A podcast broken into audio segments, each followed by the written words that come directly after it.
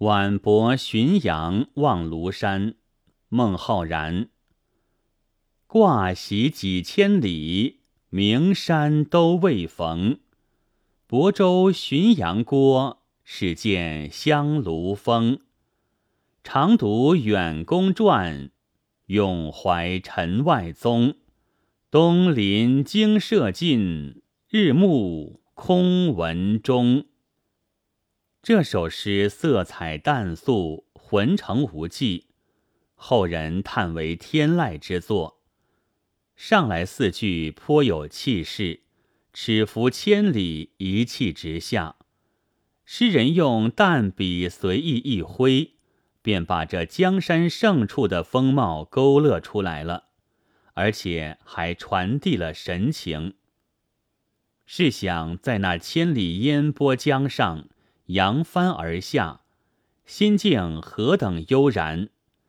一路上也未是无山，但总不见名山。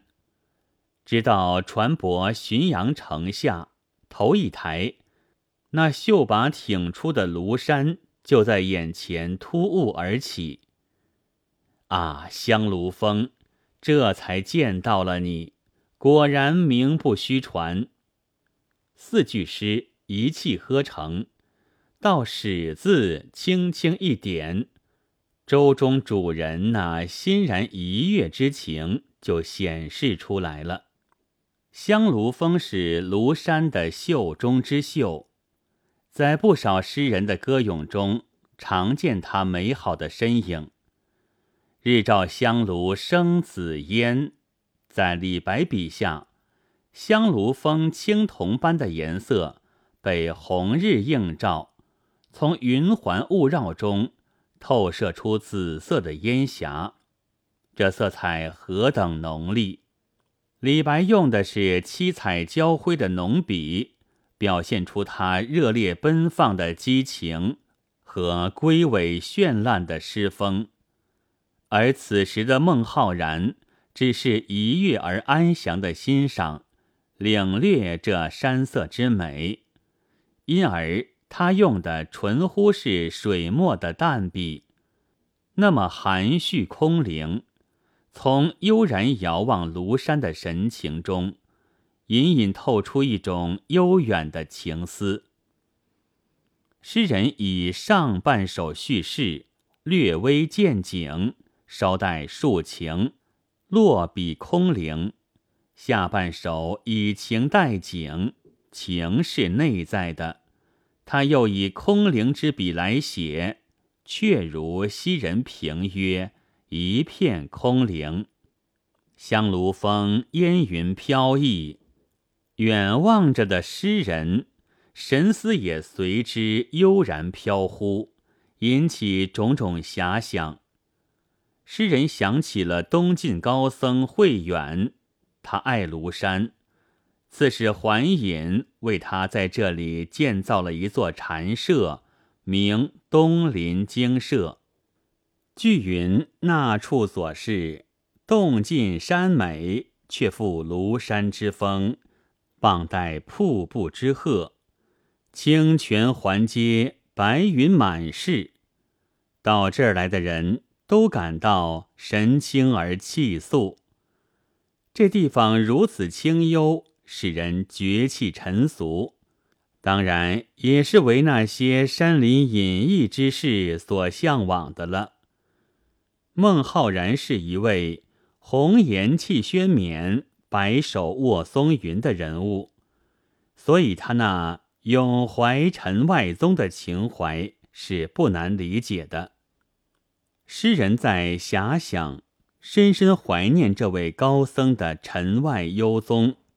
这时，夕阳斜照，忽然隐隐约约听到从远宫安禅之地的东林寺里传来阵阵钟声。东林精舍近在眼前，而远宫早作古人，高人不见，空闻钟声。心中不禁兴起一种无端的怅惘。空字情韵极为丰富，这儿是倒装句法，应该是先闻东林之中，然后得知精舍已尽。这一节余音袅袅，含有不尽之意。且点出东林精舍，正是作者向往之处。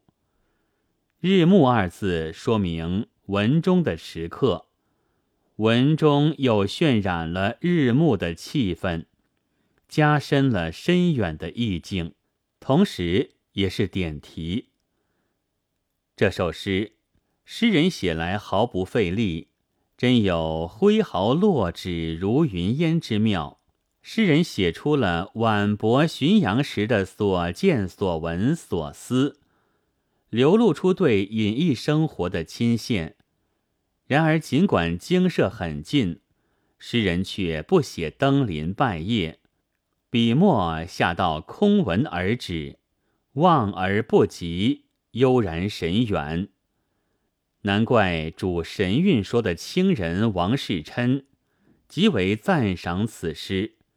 把它和李白诗《牛渚西江夜》并举，并以说明《司空图诗品》中所谓“不着一字尽得风流”的妙境，还说诗至此色相俱空，真如羚羊挂角，无迹可求。画家所谓一品是也。本文作者钱仲廉、徐永端。朗读：白云出岫。